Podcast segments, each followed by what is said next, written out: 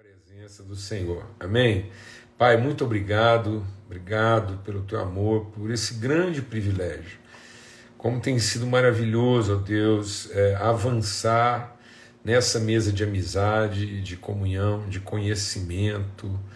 É, ó Deus, uma mesa de virtude, encontrar as pessoas, compartilhar e receber e transmitir, ó Deus, testemunho, ser testemunho de encorajamento em momentos tão desafiadores, há tantos desafios, ó Deus, representados nessa mesa, mas aqui temos encontrado consolo, ânimo, encorajamento, esperança, fé, disposição, na medida em que cada um, naquilo que é consolado, vai consolando a outros.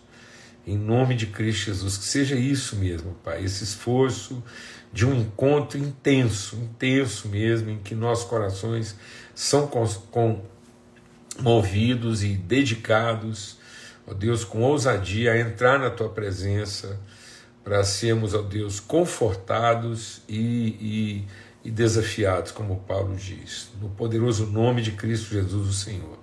Amém e amém. Graças a Deus.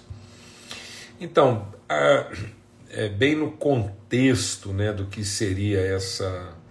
É, não literalmente, né, a gente não vai transliterar aqui, fazer uma coisa assim literal nesse princípio da amolação, mas depois com o tempo aí, enquanto a semana for correndo até sexta-feira, no fundo também a gente vai ver que, que, que tem a ver assim, né, com, com esses processos transformadores de Deus na nossa vida.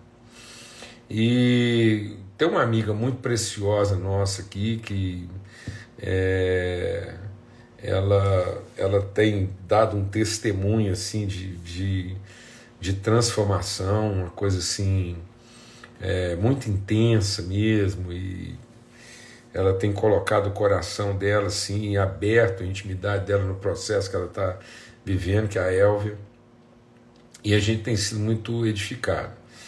E aí ela, ela é, é, teve contato lá com a mensagem que a gente tem compartilhou de algum tempo, que foi lá a entrada do povo na Terra Prometida, em que houve uma transformação, Deus chamou o povo lá ao, ao a, a, circuncisão, e, e, aí Deus chamou aquele lugar de Gilgal, né? lugar da, da pedra revirada, lugar da, do revolvimento, né? lugar da revolução, lugar daquilo que foi rolado, revirado para abrir a perspectiva de uma de um, de um novo entendimento. Gilgal, Gilgal significa isso, né? Um rolo, uma pedra rolante, né? uma pedra que foi movida do seu lugar e, e, um deslocamento que permitiu um outro entendimento. Então, um sentido de revolução, isso é Gilgal. A gente vai ler o texto aqui. E ela me desafiou assim, falou, olha, por que, que a gente não compartilha aí uma, uma série de reflexões sobre é, essa questão do Gilgal, né? Então, eu vou convidar todo mundo a ler o texto aqui lá em, em, em Josué, no capítulo 5. E, e durante a semana, de hoje até sexta-feira, a gente vai compartilhar E Deus colocou no meu coração de encontrar cinco pedras rolantes ou cinco pedras roladas, né? E a gente vai de hoje até sexta-feira compartilhar sobre cinco pedras que foram roladas e que marcaram uma transformação. Então, quem sabe a gente meditar aqui sobre é, cinco pedras que podem ser roladas ou que, que devem ser roladas na nossa vida para abrir um entendimento de um é, de uma outra perspectiva. Então, algumas coisas a gente vai estar repetindo, ensinamentos que já foram compartilhados aqui, mas eu acho que vale a figura, né? vale o desafio, vale o testemunho, vale o amém em favor aí do, do sim da Elvia e a gente poder é, evoluir nessa reflexão. Né? Então, está aqui em Josué, no capítulo 5, e aí fala lá né, do que Deus colocou é, para condição. Então, desde o versículo 1 diz: Sucedeu que, ouvindo todos os reis dos amorreus que habitavam desta banda do Jordão ao ocidente, e todos os reis dos cananeus que estavam ao pé do mar, que o Senhor tinha secado as águas do Jordão diante dos filhos de Israel, até que passamos, derreteu-se-lhes o coração e não, não houve mais ânimo neles por causa dos filhos de Israel. Naquele tempo, disse o Senhor a Josué: Faze facas de pedra e torna a circuncidar os filhos de Israel. Então Josué fez para si facas de pedra e circuncidou os filhos de Israel em Gibeate e Aralote. E foi por essa causa, é, e foi essa a causa porque Josué o circuncidou. Todo o povo que tinha saído do Egito, os varões, todos os homens de guerra, eram já mortos no deserto, pelo caminho, depois que saíram do Egito. Porque todo o povo que saíra estava circuncidado, mas nenhum do povo que nascera no deserto, pelo caminho, depois de terem saído do Egito, havia circuncidado. Porque 40 anos andaram os filhos de Israel pelo deserto, até se acabar toda a nação, os homens de guerra, que saíram do Egito, que não obedeceram à voz do Senhor, os quais o Senhor tinha jurado que não lhes havia de deixar vir a terra, que o Senhor jurara a seus pais dar-nos, terra que mana leite e mel. Porém, em seu lugar colocou seus filhos. A esse Josué circuncidou, porquanto estavam incircuncisos, porque os não circuncidaram no caminho. Aconteceu que, acabando de circuncidar toda a nação, ficaram em seu lugar no arraial até que sararam. Disse mais o Senhor a Josué: Hoje revolvi, revirei, rolei de sobre vocês o opróbrio do Egito, pelo que o nome daquele lugar se chamou Gilgal até o dia de hoje. Então, é, aqui nós vemos que há uma transformação do entendimento e uma pedra foi rolada, e isso devolveu ao povo a autoridade que estava comprometida. E esse texto é muito interessante porque ele revela uma circunstância muito comum na nossa vida. É achar que ah, os planos de Deus, os projetos de Deus, a vontade de Deus não está se cumprindo na nossa vida por resistência daqueles que se opõem. Então muitas vezes a gente está achando que o problema está fora de nós e muitas vezes o problema está dentro de nós. A palavra de Deus diz que os inimigos, aqueles que ocupavam a terra e que deveriam ser enfrentados pelo povo de Deus, já estavam desanimados, não havia ânimo neles. Porque já havia um testemunho a favor de Israel.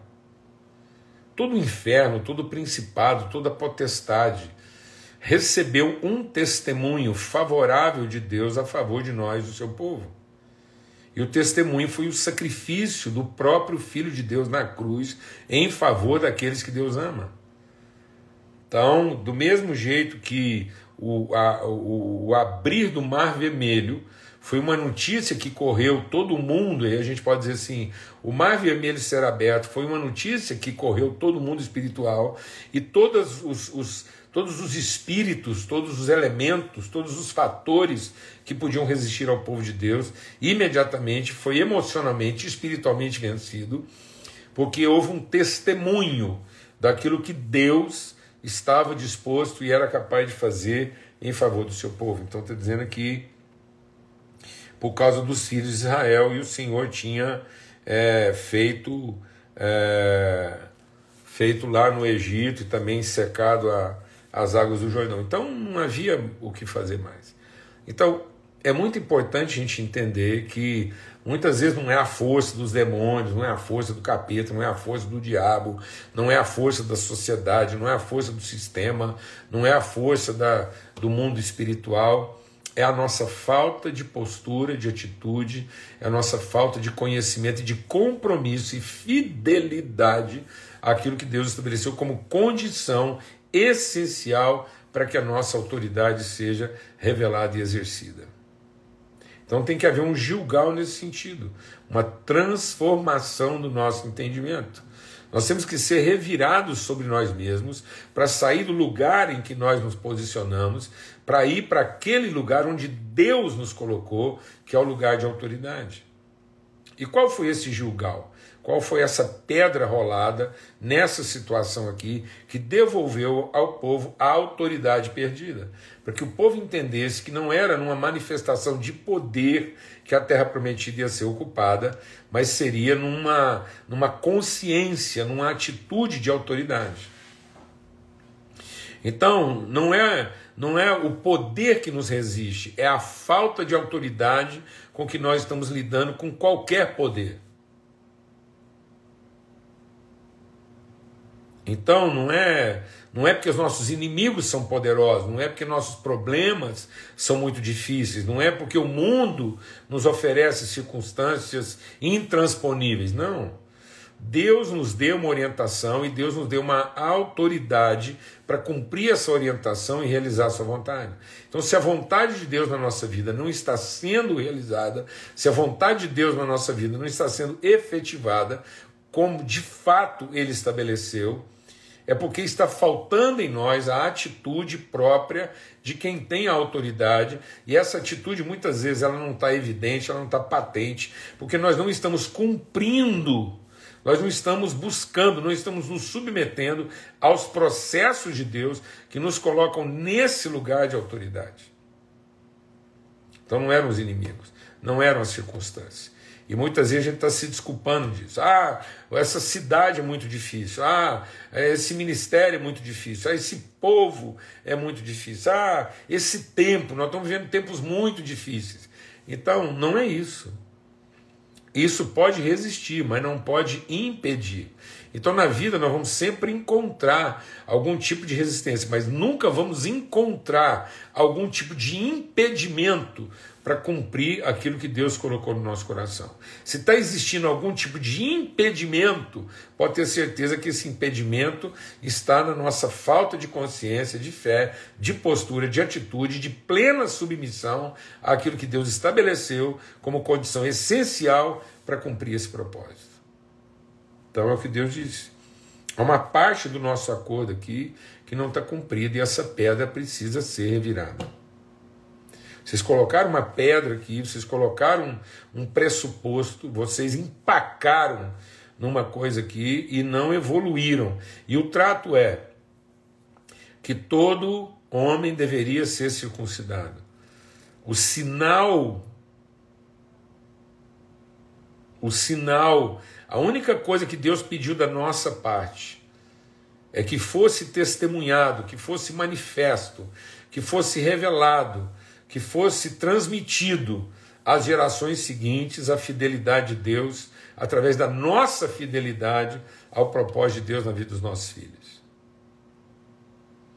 E muitas vezes a gente acha que é o inimigo que está ficando forte, mas nós é que estamos formando filhos fracos, porque nós estamos formando filhos para cumprir o nosso propósito, para satisfazer os nossos planos, para alcançar nossas carências, para pelejar conosco pelas nossas necessidades, em vez de nós sermos aqueles que oferecem a vida, dispõem a vida e assumem os riscos de transmitir a eles com fidelidade aquilo que de fato é o propósito de Deus na vida deles. Então muitas vezes nós não estamos celebrando na vida dos nossos filhos a certeza do propósito, não está patente para os nossos filhos que toda a nossa vida está compromissada em que eles sejam instrumentos dessa vontade. Não, a gente coloca em xeque o futuro deles, a gente coloca em xeque o destino deles, a gente traz a nossa ansiedade para ser o incremento da dedicação deles. Então, muitas vezes, nós temos filhos que estão sendo incrementados, estimulados, induzidos, movidos a pensar o futuro a partir das nossas inseguranças, das nossas cobiças, da nossa ansiedade e, e dos nossos medos.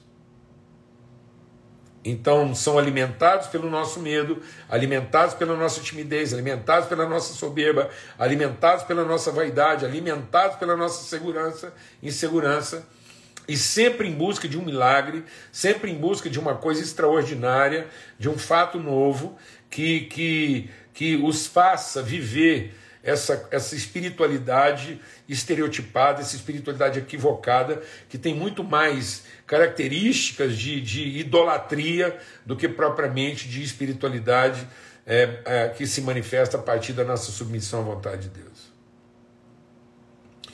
Então, muitas vezes, nossos filhos estão muito mais escravos da nossa idolatria, escravos da nossa devoção né, é, equivocada, do que propriamente estimulados, amparados. E muitas vezes, alguns dos nossos filhos não carregam na vida o testemunho da nossa fé inabalável naquilo que é o propósito eterno de Deus para nossa casa. Então, essa era a questão ali.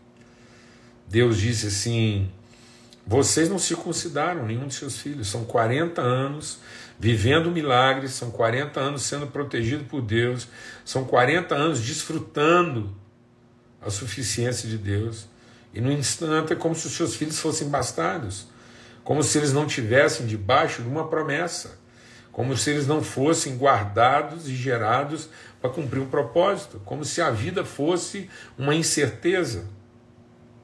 Não. Aí Deus diz: vai lá e circuncida os seus filhos.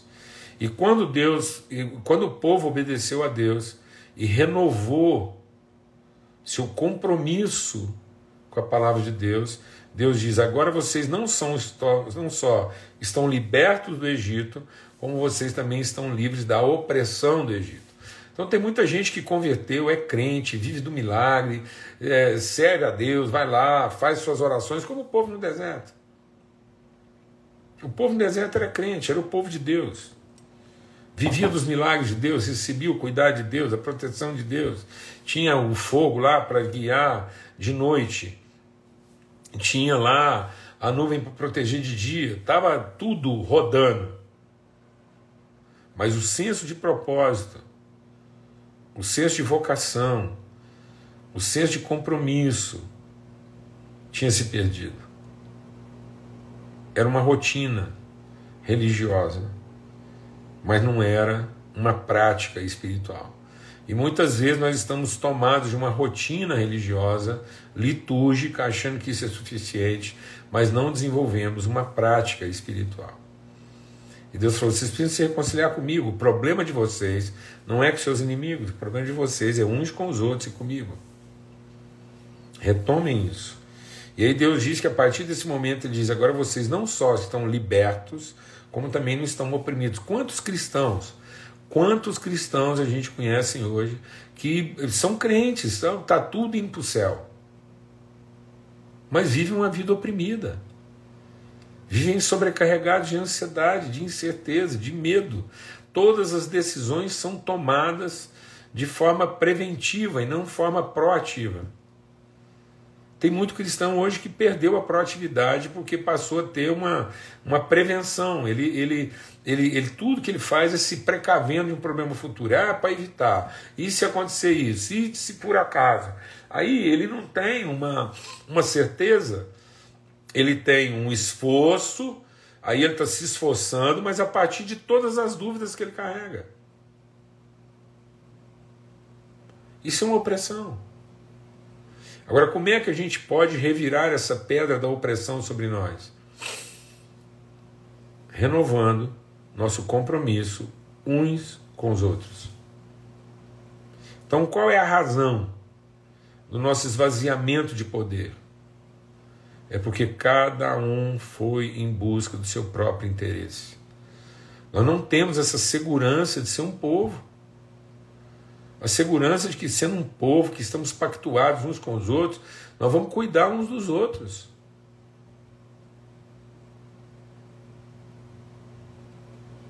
Vamos cuidar uns dos outros.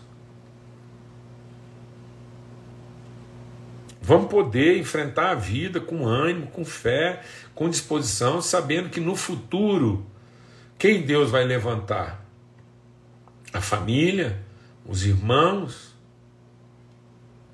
então nós não estamos construindo a comunidade. Nós estamos construindo a liturgia. Então, como é que Deus vai cuidar da nossa família no futuro? Através da comunidade que nós construímos, pactuando uma vida de compromisso uns com os outros. É assim que Deus vai cuidar. Então nós não estamos construindo a comunidade dos nossos filhos, não estamos construindo a comunidade dos nossos netos.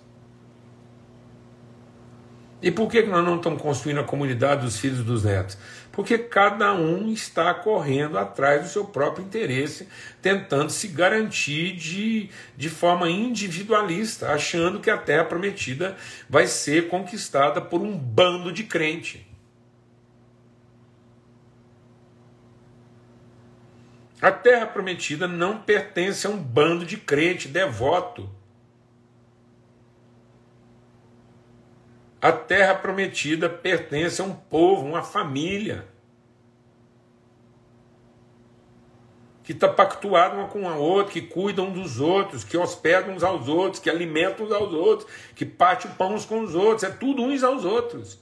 É amar uns aos outros, é servir uns aos outros, é alimentar uns aos outros, é hospedar uns aos outros, é fortalecer uns aos outros, é cuidar uns dos outros, é aconselhar uns aos outros, é edificar uns aos outros, é falar uns aos outros. Paulo diz: vossas reuniões estão fazendo mais mal do que bem, porque até quando vocês se reúnem é para cada um pegar o seu pedaço de pão e sair comendo. Então Paulo diz: onde está a causa de todas as doenças? Onde está a causa de toda fraqueza? Onde está a causa de toda debilidade? Onde está a causa de todo medo? Por que a gente tem medo de morrer? Por que, que a gente tem medo de ficar doente? Por que, que a gente tem medo de não dar conta? Por que, que a gente tem medo de não ter dinheiro? Porque nós não temos família, é tudo órfão. É cada um correndo atrás de buscar o seu próprio pão com a ideia de que se ele não, não acumular, se ele não ajuntar, se ele não reservar, então não vamos ter para repartir. Paulo diz: essa é a causa. Essa é a causa porque tem tanta gente fraca, doente e até morrendo. Não tem outra causa. Então, qual era a causa de tanta opressão? Por que, que o inimigo era tão poderoso? E por que, que o povo de Deus era tão fraco? Porque era um povo muito mas que se comportava na ideia de que cada um é que tem que dar conta de si mesmo. Esse é o diagnóstico de Paulo quando ele escreve a sua carta dizendo que, olha, cuidado, porque nos últimos dias as pessoas se tornarão cada vez mais amantes de si mesmas. E entre vocês a iniquidade. O que é a iniquidade? A iniquidade é a celebração da individualidade. Iniquidade é a celebração do direito individual. E por conta disso o amor se esfriará de quase todos os corações. E aí eu vou te dizer o que, que acontece quando o amor se esfria de quase todos os corações. Nós podemos ter o poder de pregar uma teologia arrebatada, nós podemos ter o poder de ensinar teologia para os nossos filhos, nós podemos ter o poder de ter uma escola dominical, com curso de discipulado, com apostila, com tudo, com os melhores professores, a melhor estrutura, nós podemos saber falar a língua dos homens e dos anjos. Mas sabe, se o amor se esfriou dos corações, sabe o que, que se aproveitará de uma estrutura organizada, onde tem escola para tudo, tem lição para tudo, tem livro para tudo, discipulado para tudo, sabe qual vai ser o resultado disso? Nada, nada disso se aproveitará. Não, mas então sobra o milagre. Nós podemos ter o poder de transportar montanhas. Nós podemos dar ordem para o monte, passa daqui para lá. Nós podemos fazer descer fogo do céu. E sabe o que, que Paulo diz Sabe qual vai ser a eficácia disso na vida dos nossos filhos? Se não houver amor, nada disso se aproveitará. Então vamos fazer filantropia. Vamos criar uma sociedade equalitária. Vamos sacrificar nossa própria vida para fazer o bem para todo mundo. Mas se isso não for por amor do irmão, do próximo, nada disso se aproveitará. Porque nós vamos ser só um bem, bem, bem, bem, bem, um sino batendo na cabeça dos nossos filhos. E é isso que muitas vezes a igreja se tornou para a vida de muitos jovens. Uma campainha tocando, apresentando uma culpa, uma campainha tocando, dizendo que eles estão atrasados para alguma coisa, mas que no fundo ninguém quer nem saber onde é que fica essa campainha, quer saber onde é que fica a tomada para desligar ela. Opressão ansiedade, fraqueza, inconstância, fragilidade, timidez. Sabe o que, que vai nos dar força para enfrentar a enfermidade? Sabe o que, que vai nos dar força para enfrentar a pobreza? Sabe o que, que vai nos dar força para enfrentar as incertezas do futuro? Sabe o que, que vai nos dar força e garantia de que não haverá nenhum inimigo capaz de nos destruir, porque nós vamos enfrentar isso como família, como irmãos, como povo, e onde estiverem dois ou três em comunhão, aí o Senhor está. Nós precisamos revirar essa pedra a pedra da iniquidade. Nós precisamos revirar a pedra da individualidade, porque essa pedra está fazendo com que o amor de muitos se esfrie.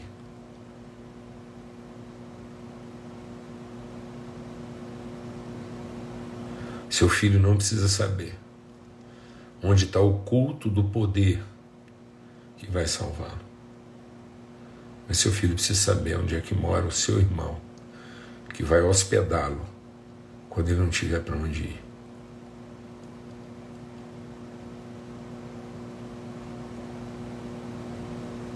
Nossos filhos precisam saber onde moram nossos irmãos para pedir ajuda quando nós mesmos não fomos capazes de carregar aquilo que nós somos chamados para carregar.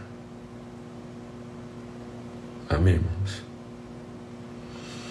revolver, revirar, rolar a pedra da iniquidade, da individualidade, do direito. Em nome de Cristo Jesus, o Senhor.